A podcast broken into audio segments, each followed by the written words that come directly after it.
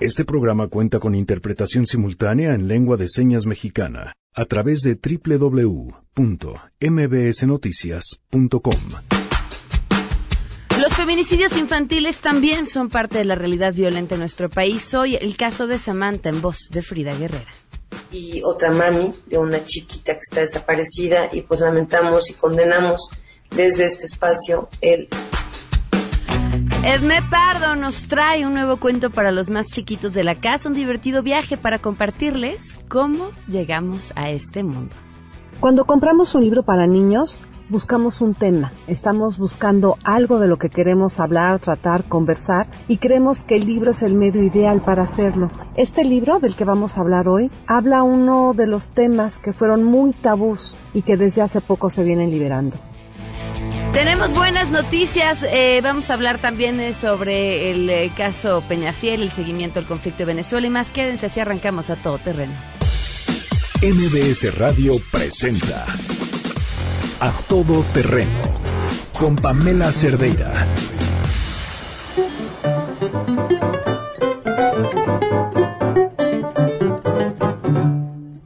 Vai trabalhar, vagabundo, vai trabalhar, criatura. Deus permite a todo mundo uma loucura. Paso domingo en familia, segunda-feira, beleza, embarca con alegría. Janine, muy buenas tardes, ¿cómo estás? Hola Pam, muy buenas tardes. ¿Qué estamos escuchando? Estamos escuchando a Chico Buarque con, digo, no sé cómo sea en español la canción, pero habla del trabajo, entonces. Ok, voy a trabajar, creo que es lo que dice, ¿no? Trabaja vagabundo. ¿Es portugués? Es portugués. Ok. Entonces, este, pues que nos digan canciones relacionadas con el trabajo y que se conmemora. Me parece perfecto. Y que nosotros estamos celebrándolo, trabajando. Muy bien, gracias, Janine.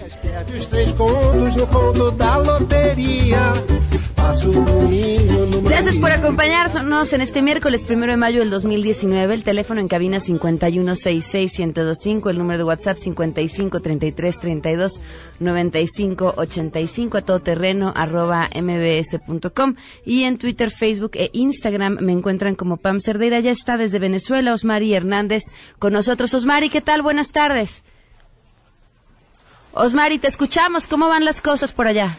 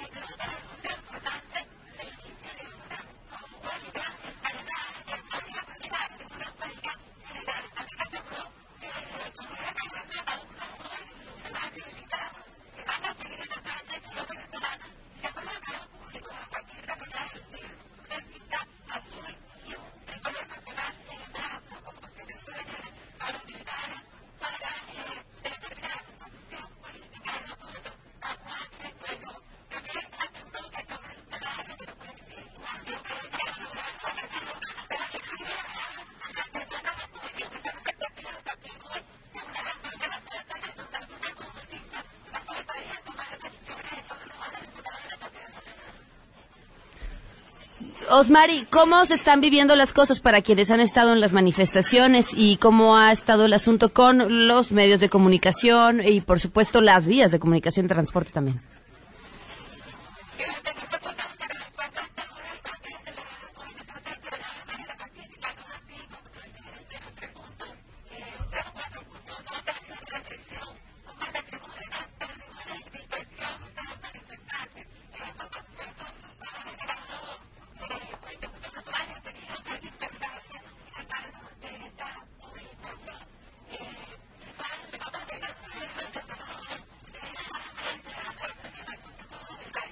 ¿Tienen un estimado de un mayor número de militares que se hayan unido a la causa de Guaidó?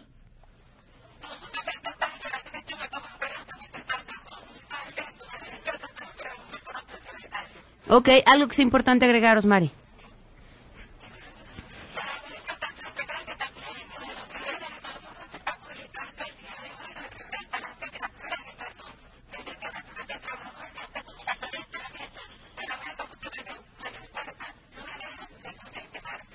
Osmari, el trabajo para ustedes, los periodistas, eh, ha representado algunas complicaciones por parte del mismo régimen de Maduro.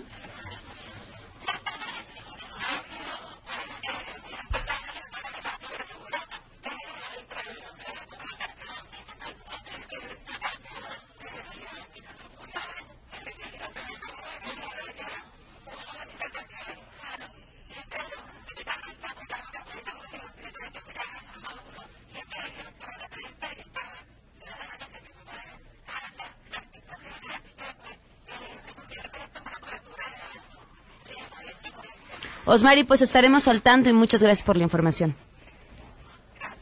Gracias, Osmari Hernández, corresponsal de MBS Noticias en Venezuela, con lo que está sucediendo al momento y, por supuesto, seguiremos al tanto de este y muchos otros temas. Son las 12 con 8 minutos y tenemos, bueno, pues este tema que eh, llamaba la atención desde hace algunos días, este señalamiento sobre eh, Peñafiel y sobre eh, sus contenidos y el riesgo que esto implicaba para la salud. Y bueno, pues creo que hay muchísimas preguntas por hacer. Por supuesto, el grupo Peñafiel los buscamos, nos mandaron nada más su comunicado para, y por el momento dijeron no estaban dando entrevistas, pero le agradezco enormemente a Covadonga Torre Marina, ella es maestra en ciencias y profesora de la Universidad Panamericana, que nos acompaña hoy. Gracias por estar aquí, eh, Covadonga, muy buenas tardes. Al contrario, muchas gracias por la invitación, Pamela. A ver, ¿cómo entender toda esta información? Pues mira, el arsénico es un elemento que se encuentra presente ahora sí que en el tierra, en la tierra, en el aire, en el agua, porque es parte de la corteza terrestre. Entonces es muy difícil el poder evitar o lograr que no esté presente en el medio ambiente como tal. Y justo puede estar en el agua del subsuelo y a través del agua puede llegar a su vez a las plantas y por poner un ejemplo, el arroz es uno de los cereales que mayor contenido tiene de arsénico por el tipo de cultivo que se lleva a cabo. Es decir, es algo que está presente, que actualmente ya con los equipos que se cuentan se pueden hacer análisis muy precisos y entonces determinar eh, si están haciendo daño y en base a eso es que se establecen los límites máximos permitidos tanto en los alimentos como en este caso en el agua embotellada. ¿Cuánto arsénico tolera nuestro cuerpo?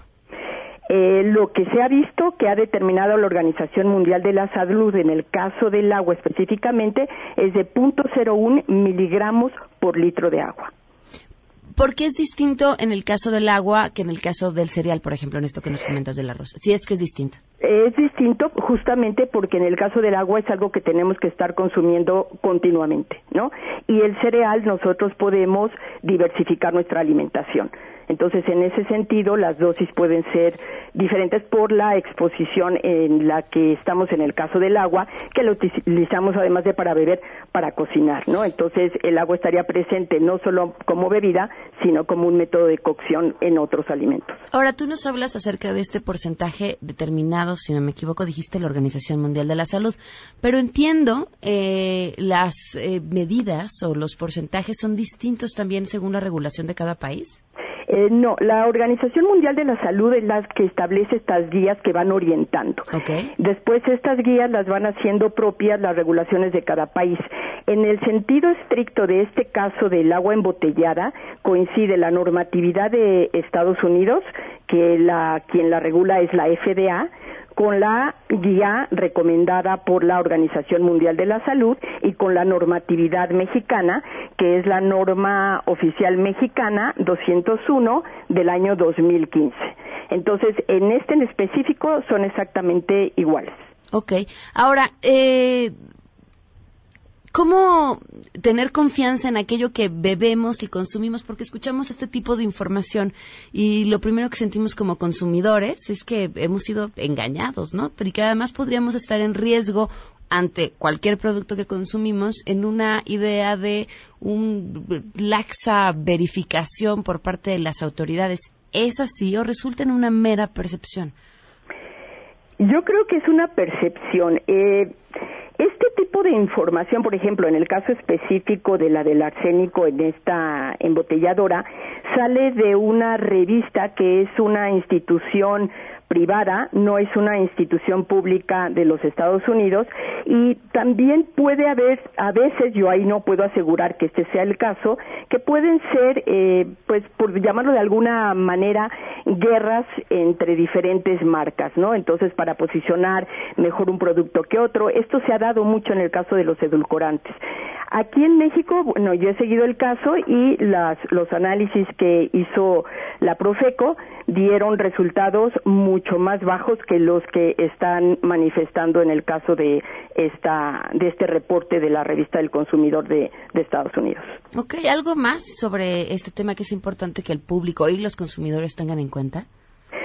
Sí, que justo actualmente tenemos metodologías mucho más avanzadas y que justo por eso podemos rastrear este tipo de sustancias. De hecho, la OMS tiene un programa para dar seguimiento a las 10 sustancias más tóxicas, por así decirlo, que pudieran estar presentes no solo en los alimentos, sino en sí en el medio ambiente. Y han hecho campañas especiales. Por ejemplo, el año pasado fue la campaña en contra de la presencia de plomo, porque hay veces que es muy fácil evitar la presencia, no es el caso del arsénico, pero sí es el caso del plomo, el evitar la utilización del plomo en pintura, ¿no? Entonces, si hay una preocupación, si hay un seguimiento, entonces yo creo que el consumidor debe estar tranquilo y siempre irse como a las fuentes más veraces como pudiera ser en este caso la Organización Mundial de la Salud o la FAO o el Códex Alimentarios que es justamente una vinculación entre la Organización Mundial de la Salud y este este tipo de regulaciones, ¿no? Entonces, yo es lo que les aconsejaría. Y en este caso en especial, pues yo creo que podremos estar tranquilos. Perfecto, pues muchas gracias Covadonga por habernos tomado la llamada. Al contrario, fue un gusto. Gracias, muy buenas tardes. 12 con 14 y tenemos buenas noticias.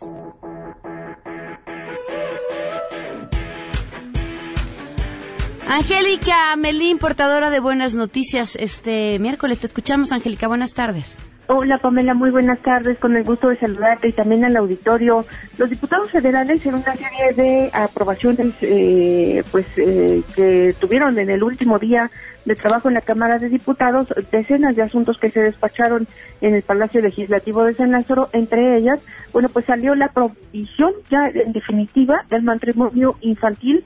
Esto, bueno, pues para evitar este modo de agresión hacia la infancia y la niñez, la adolescencia en nuestro país. El Pleno de la Cámara de Diputados aprobó reformas al Código Civil Federal para prohibir esta eh, situación, el matrimonio infantil en el país. El ordenamiento fue aprobado, Pamela, por eh, 435 votos a favor y hubo un voto en contra de este ordenamiento y bueno pues ya se envía la decisión al Ejecutivo Federal, al Gobierno de la República para que se publique de manera oficial se publique de manera oficial y también ya estas disposiciones se apliquen en definitiva en nuestro país. La reforma establece que para contraer matrimonio tiene que ser requisito indispensable que los contrayentes tengan más de 18 años cumplidos y también se elimina cualquier otra disposición de la ley vigente que permitía a menores de edad establecer este vínculo, el vínculo matrimonial, sea por permisos, sea por algunas dispensas. Los legisladores señalaron que el matrimonio infantil viola los derechos de las niñas, los niños y los adolescentes y es que los obliga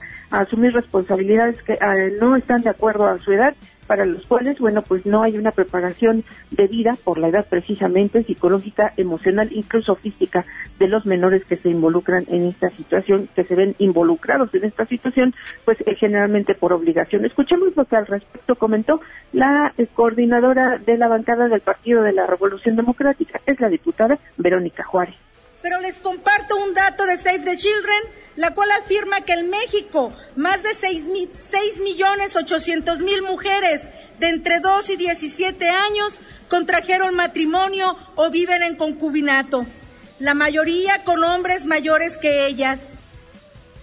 La legisladora subrayó que en el año 2007, 2.725 menores de edad contrajeron matrimonio en el país y la totalidad de los eh, menores de 15 años de edad que eh, contrajeron matrimonio también en México, bueno, pues son niñas, mientras que los datos sobre las uniones de niños y adolescentes eh, casados a los 15 años de edad, bueno, pues de eso no hay un registro ni siquiera en nuestro país.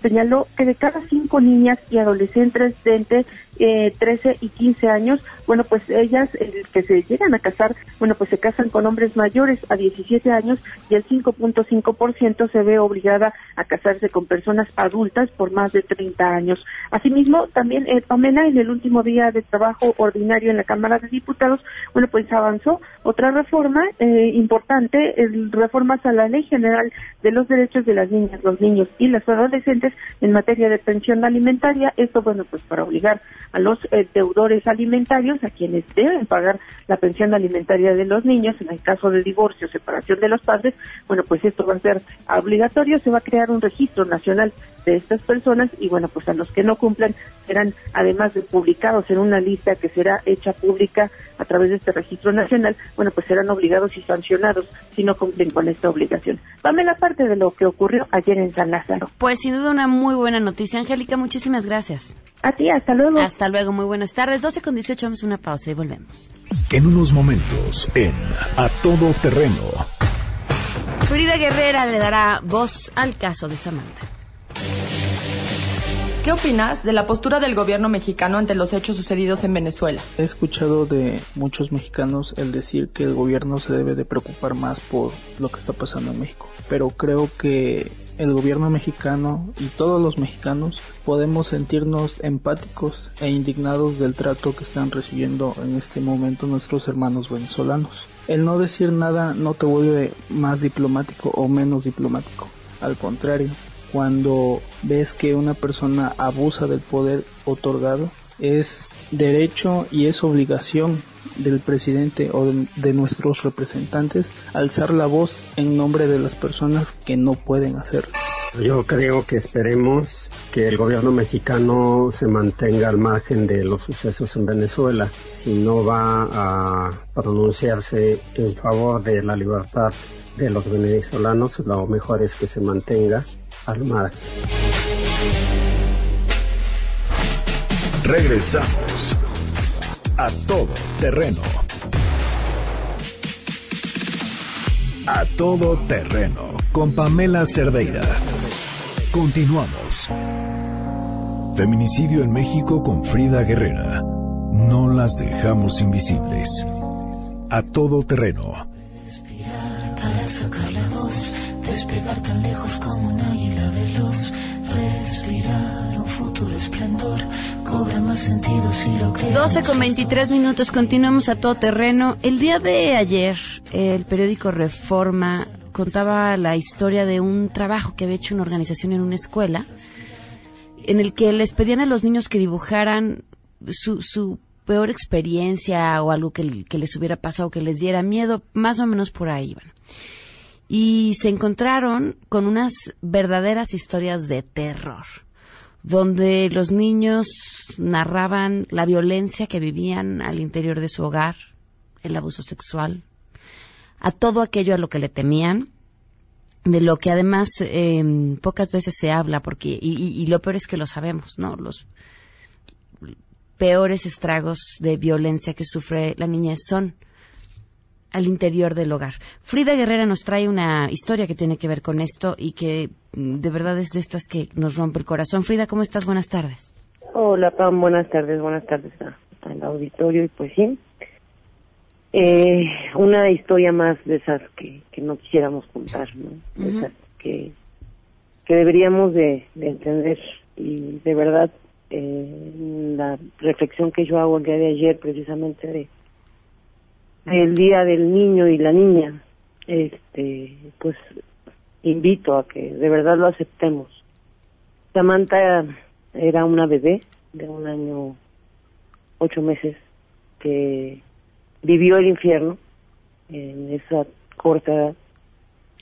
Era una chiquita que ni siquiera estaba visible, identificada, ni siquiera mencionada por los medios, eh, y que el 22 de abril afortunadamente en ese momento para ella eh, patrulla una patrulla observa a un sujeto que está golpeándola en la calle y pues la niña es azotada contra la pared y en ese momento empieza a convulsionar la llevan al hospital. Esto en el estado de México.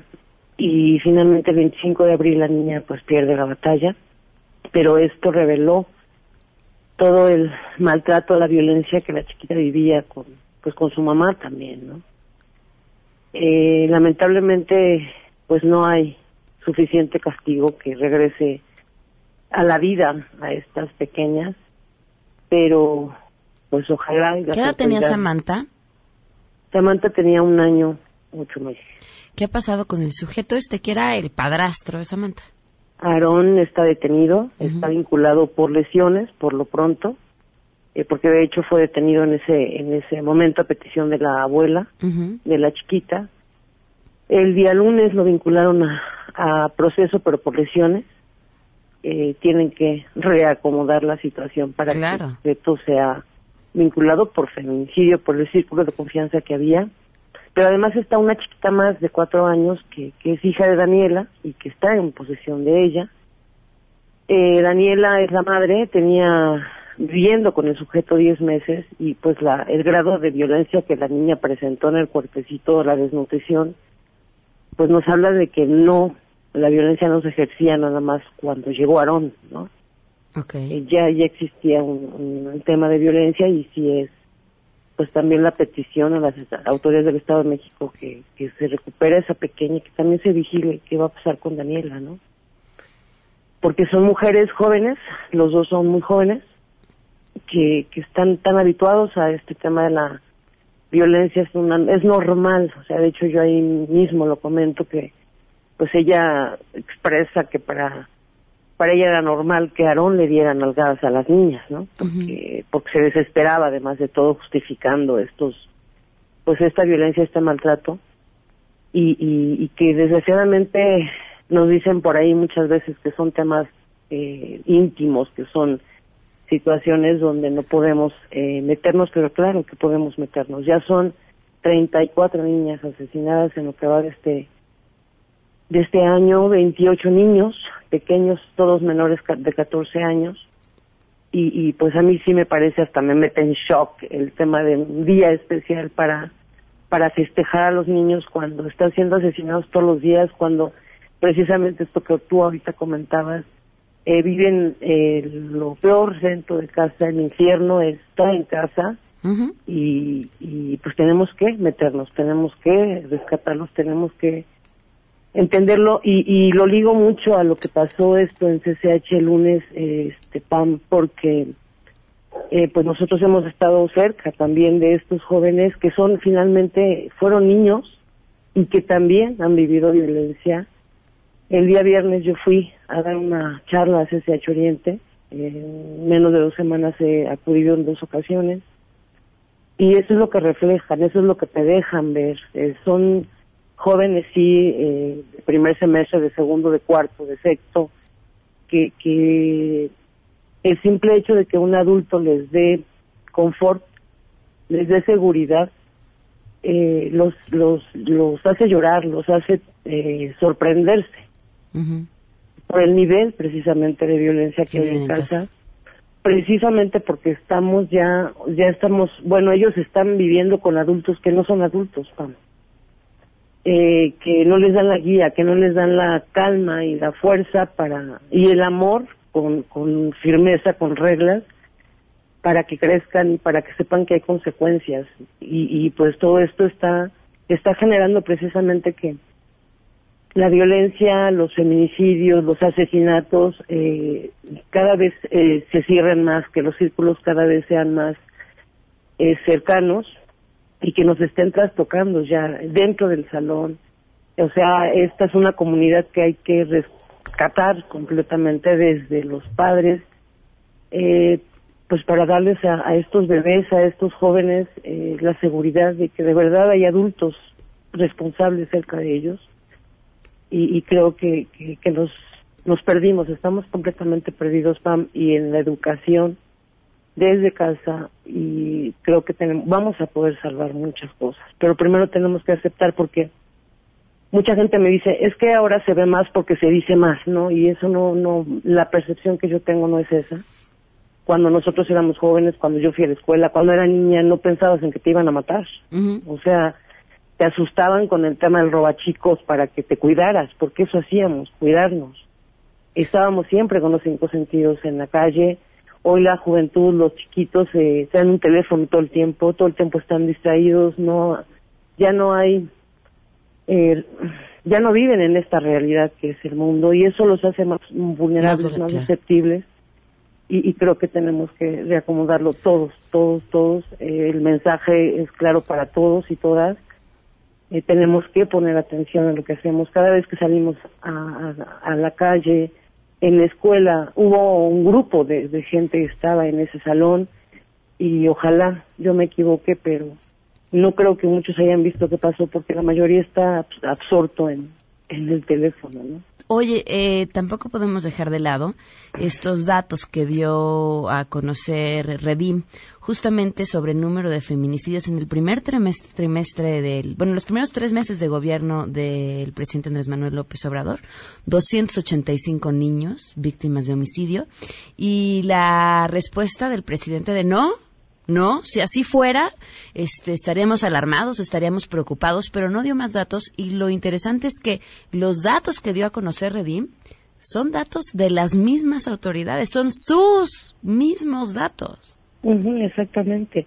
Y, y, y es negar, ¿no? Otra vez, otra vez la negación. Nosotros el, la semana pasada estuvimos en, en una reunión con este Alejandro Encinas, con madres y familiares de víctimas de feminicidio y, y, pues nada más es como de, ah, ok, sí, pero no se está enfrentando el problema de, o sea, eh, imagínate los datos que dan ellos y, y él dice, no, no es cierto. No, no es cierto, tengo otros datos además de mis datos, porque eran sus datos. Exactamente, pero además de todo esto, con que fueran, o sea, 20 chiquitos o una chiquita, no debería, debería de ser grave para ellos.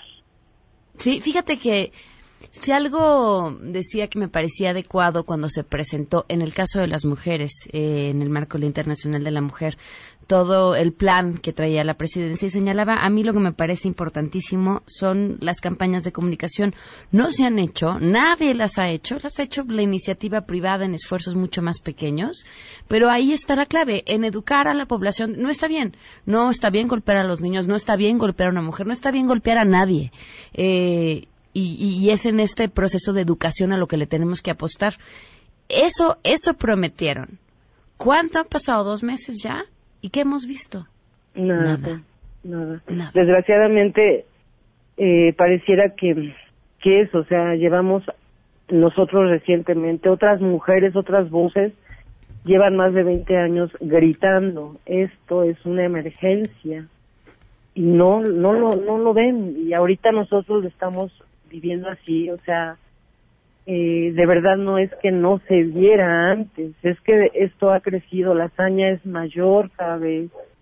Me lo, yo alguna vez te lo he comentado, me lo decía un médico forense eh, de la CDMX, Frida, me aterra pensar que si no detenemos las cosas, la hazaña cada vez va a ser más grande y no lo queremos aceptar, ni ellos como autoridades, o sea, esto de las campañas, y cuando hay iniciativa como la que nosotros traemos, que es el día 3 de Día de Muertas, eh, escandaliza a todo el mundo, a la sociedad, escandaliza porque te atreves a sacar a las un día de muertas cuando son asesinadas, pues es que lo tenemos que visualizar y lo tenemos que entender, Desgraciadamente, pues no, tenemos que seguir. Yo en unos momentos, hace unos días hablaba con jóvenes, jovencitas que que son tienen sus propias eh, Amor no es violencia, con Silvana Ornelas, eh, un grupo más eh, que se unió a nosotros también como como parte de Frida Guerrera, que son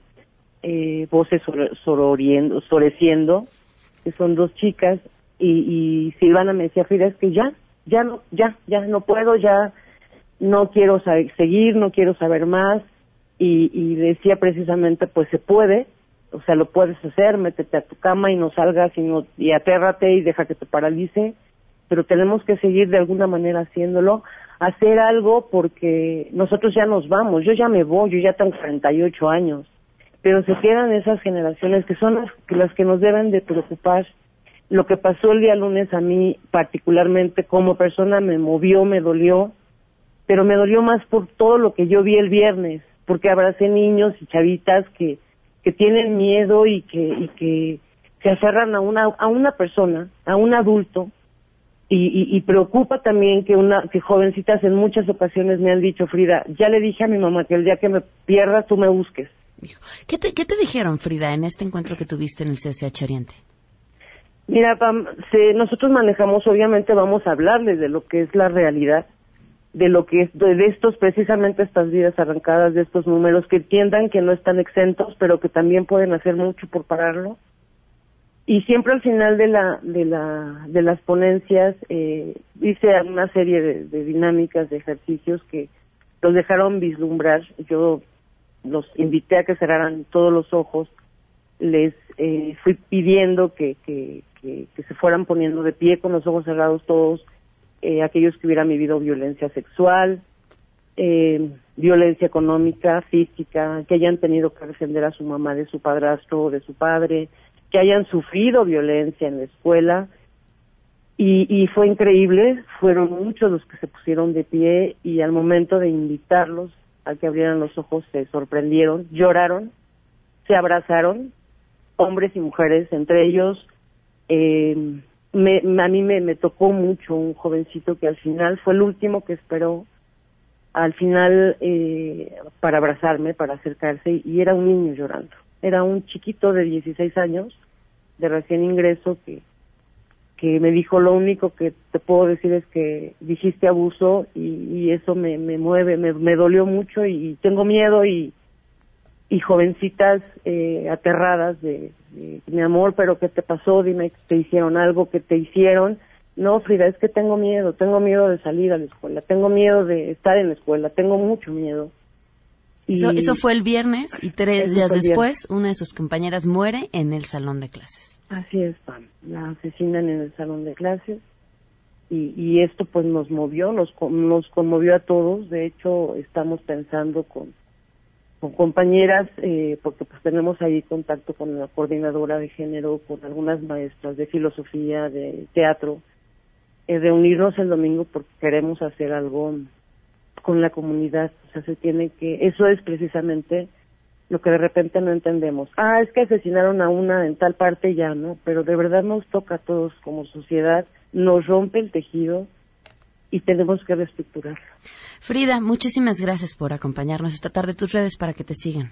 Arroba Frida Guerrera en Twitter, Frida Guerrera Guerrera en mi muro personal, Frida Guerrera Villalbazo feminicidios a voz. Ahorita traemos una campaña de siempre niñas. Eh, lo pueden pueden compartirnos esta imagen. Están ahí en Voces de la Ausencia, que es otro grupo de Facebook que tenemos ahí, una página eh, donde eh, las niñas que nos han asesinado, entre ellas Calcetitas Rojas, eh, Alexa, Camila, eh, fueron eh, dibujadas como adultas, las adultas que nunca van a ser. Y, y pues estamos invitando a que a que nos ayuden a compartir estas imágenes. Gracias, Frida. Al contrario, tan buenas tardes. Buenas tardes, vamos a una pausa y continuamos.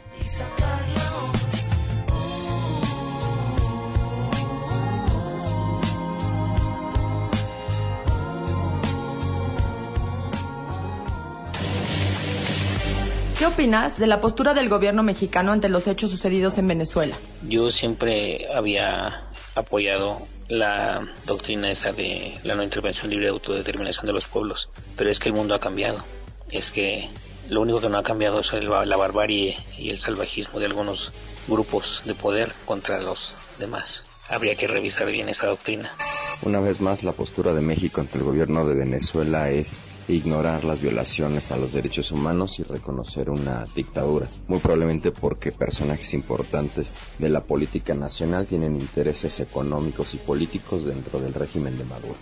Yo pienso que aquí en el país de México hay problemas que el presidente tiene que resolver como para estarse metiendo en broncas con Venezuela. Además les recuerdo que cuando el señor Andrés Manuel López Obrador le robaron la presidencia, no una sino dos veces, Venezuela no intervino, no, no, intervino ni Estados Unidos, o sea, entonces ¿por qué debe de intervenir México en Venezuela?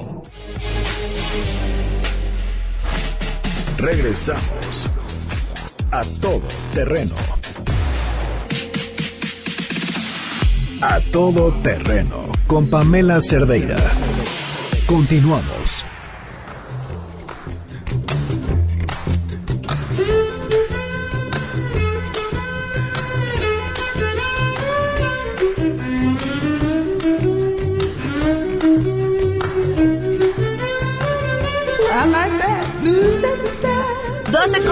12 con 43 minutos. Edme Pardo, qué gusto tenerte aquí. ¿Cómo estás? Viva, oye. Ah, no, bueno. Eso ya es buenísimo. Eso ya es muchísimo. Es un regalazo, ¿no? Ya sé, qué bonito libro traes. Oye, fíjate que es un libro padrísimo y que está escrito por Jamie Lee Curtis. ¿La ubicas?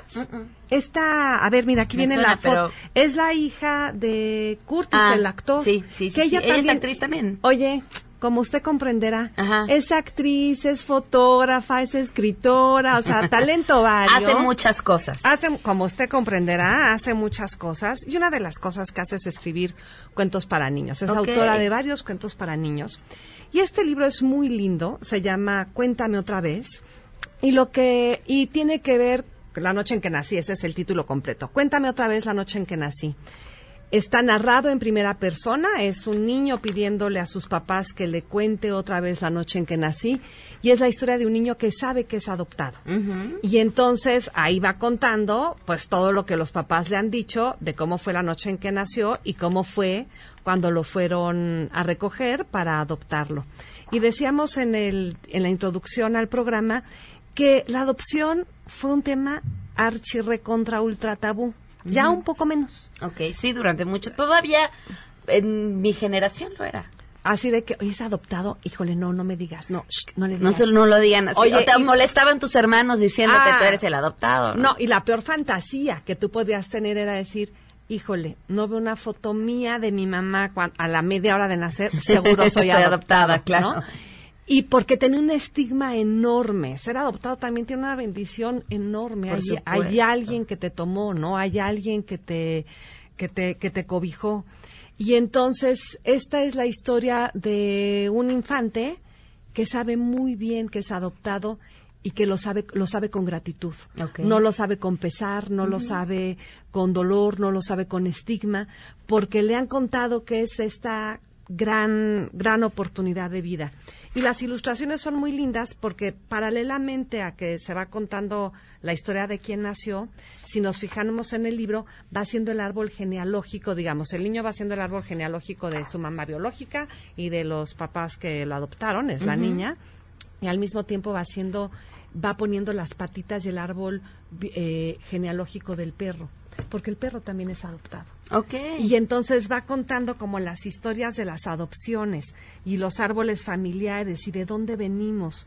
Y a veces eh, uno, una de las de los cariños más fuertes en la familia es a la mascota y lo adoramos y es adoptado. Y si tú entiendes que tú adoras a tu perro o a tu gato o a tu hámster y es adoptado, pues entiendes también que tú puedes ser así de deseado, así de querido, así de buscado, como cuando alguien tiene una mascota, ¿no? O sea, un poco como que el niño lo puede entender desde ese lugar. ¿no? Oye, y cuando escuchas las historias de padres que han adoptado, eh, cuando te narran ese momento, ese proceso, porque además eh, para tener un hijo biológico, pues te tardas, en la mejor de las suertes, nueve meses, porque podrías tardarte hasta desde que lo estás intentando y demás. Pero bueno, es un proceso, una historia que se podría resumir y contar en nueve meses.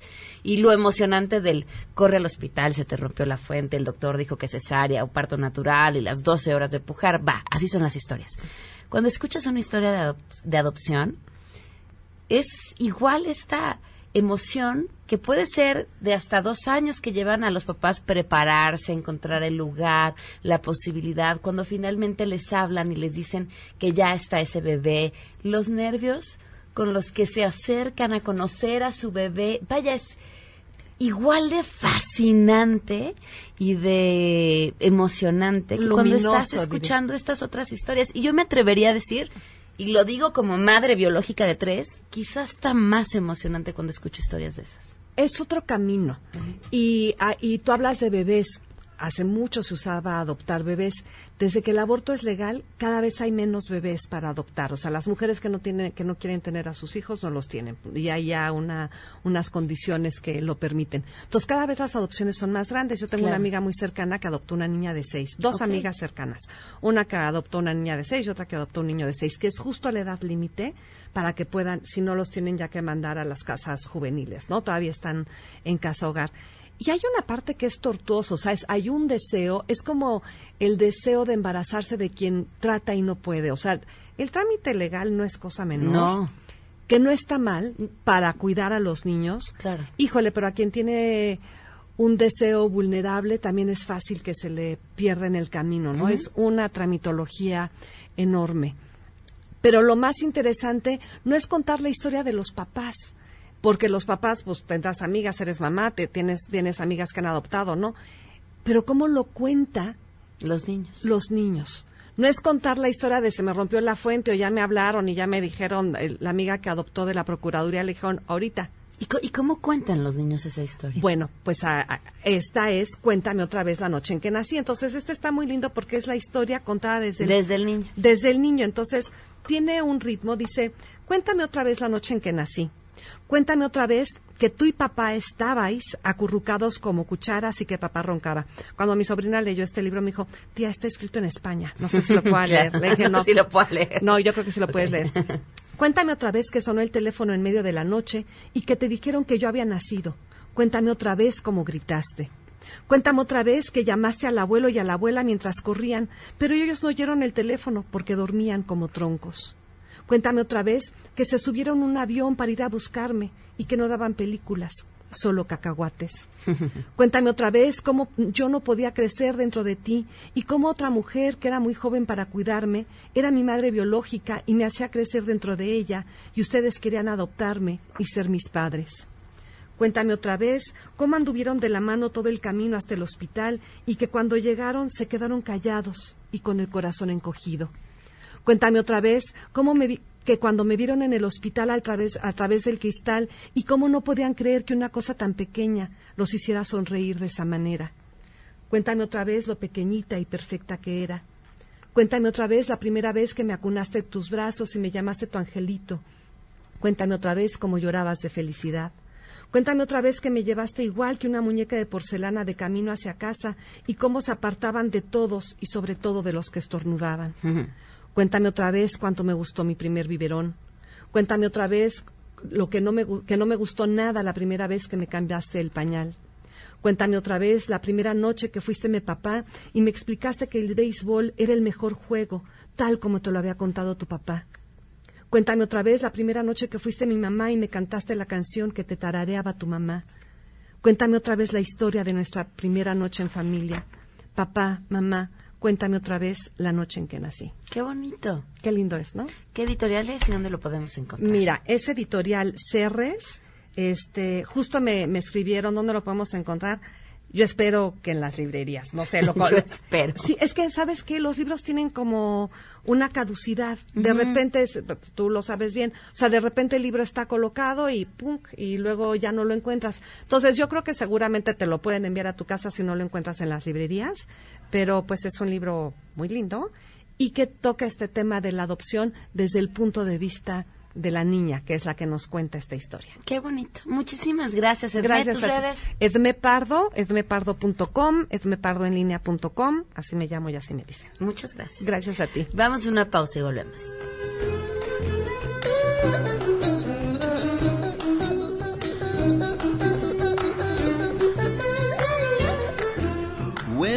Chocolate cake you eat, Papa's gonna buy you puppy sweet. And if that puppy puppy won't bark, Papa's gonna buy you a horse and cart. And if that horse and cart break down, Papa's gonna buy you a big toy clown. Hush, little baby, don't you cry. Mama's gonna sing you a lullaby.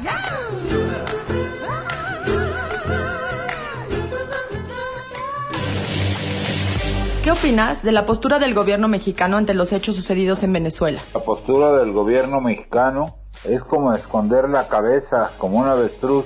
No quieren ver la verdad, no quieren ver lo que tienen enfrente. Qué triste es ese papel. Pero ni modo, hemos visto cosas peores en este gobierno que empieza. Es una pena que México sea tan débil en temas internacionales y hoy lo demuestra. Cada vez veo que este país a nivel internacional no da ni para adelante y solamente da para atrás. Definitivamente el presidente apoya lo que diga su delito. Regresamos a todo terreno. A todo terreno con Pamela Cerdeira. Continuamos. Orgulloso de entre el proletariado. Es difícil llegar a fin de mes. 12 del día con sin tener 54 minutos. Más información justamente sobre lo que sucedió en el CCH Oriente. Juan Carlos Alarcón, te escuchamos. Buenas tardes. Hola Pamela, gracias. Eh, muy buenas tardes. Aide Mendoza, quien falleció a consecuencia de un impacto de arma de fuego en un salón de clases del CCH Oriente, podría haber sido víctima de una bala perdida, de acuerdo con una de las líneas de investigación de la Procuraduría de Justicia Capitalina. Autoridades consultadas sobre el particular mencionaron que de las declaraciones de los 10 alumnos que se encontraron en una clase de actualización de matemáticas, el disparo se escuchó con un nivel acústico muy bajo y a cierta distancia.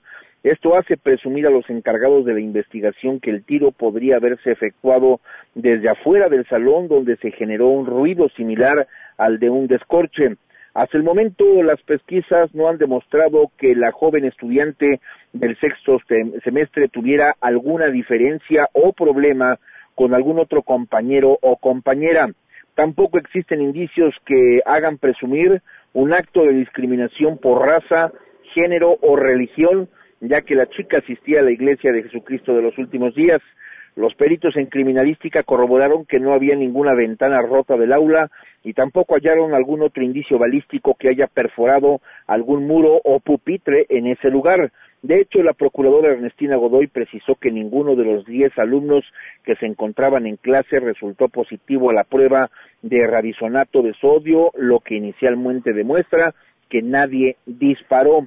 Las fuentes consultadas, Pamela, refieren que la bala es un calibre pequeño tipo 22, el cual es analizado en sus dimensiones, peso y rayado para determinar si se trató de una pluma o una pistola. Pamela, el reporte que tengo. Estaremos al tanto, Juan Carlos. Muchas gracias. Buenas tardes. Buenas tardes. Y de esto se hablará en las próximas horas. A todo terreno. Sheila, buenas tardes. Hola Pam, buenas tardes a ti y al auditorio. Pues desde muy temprano, como sabemos, se registraron diferentes movilizaciones. Sindicatos han marchado desde distintos puntos de la Ciudad de México, como el Ángel de la Independencia, el Monumento a la Revolución, el Palacio de las Bellas Artes y el hemiciclo Juárez hasta el Zócalo Capitalino, donde ya se han concentrado numerosos grupos de trabajadores. El presidente López Obrador se reunirá con ellos en privado, con una comisión, por supuesto, de distintos eh, sindicatos. Incluso está ahí también la Coordinadora Nacional de Trabajadores de la Educación. Está muy eh, presente en esta movilización. Y obviamente van a, dar un mensaje ya después de que concluya la, reunión que tendrán en, en privado. Y bueno también estaremos pendientes de otras movilizaciones pan pero en Venezuela eh, continúa la tensión en este país. Eh, desde temprano también han salido distintos grupos eh, tanto afines a Nicolás Maduro como a Juan Guaidó para eh, apoyar sus causas. Y se, en la zona del paraíso es donde únicamente se ha registrado esto en la parte de eh, sur de Caracas se han registrado episodios de mucha tensión luego de que se dispersaron manifestantes con gases lacrimógenos y bueno estaremos atentos a lo que ocurra más adelante Muy bien, gracias. Gracias. Nos vamos, se quedan en mesa para todos. Soy Pamela Cerdera, nos escuchamos mañana en punto de las 12. Esto fue A Todo Terreno. Gracias, Miguel, por la interpretación de lengua de señas.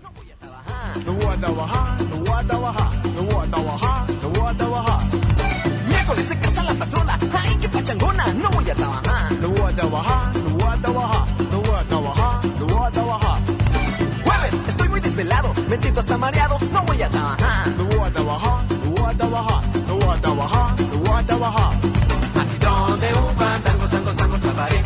Sabaré que va cantando con su. MBS Radio presentó A Todo Terreno con Pamela Cerdeira, donde la noticia eres tú.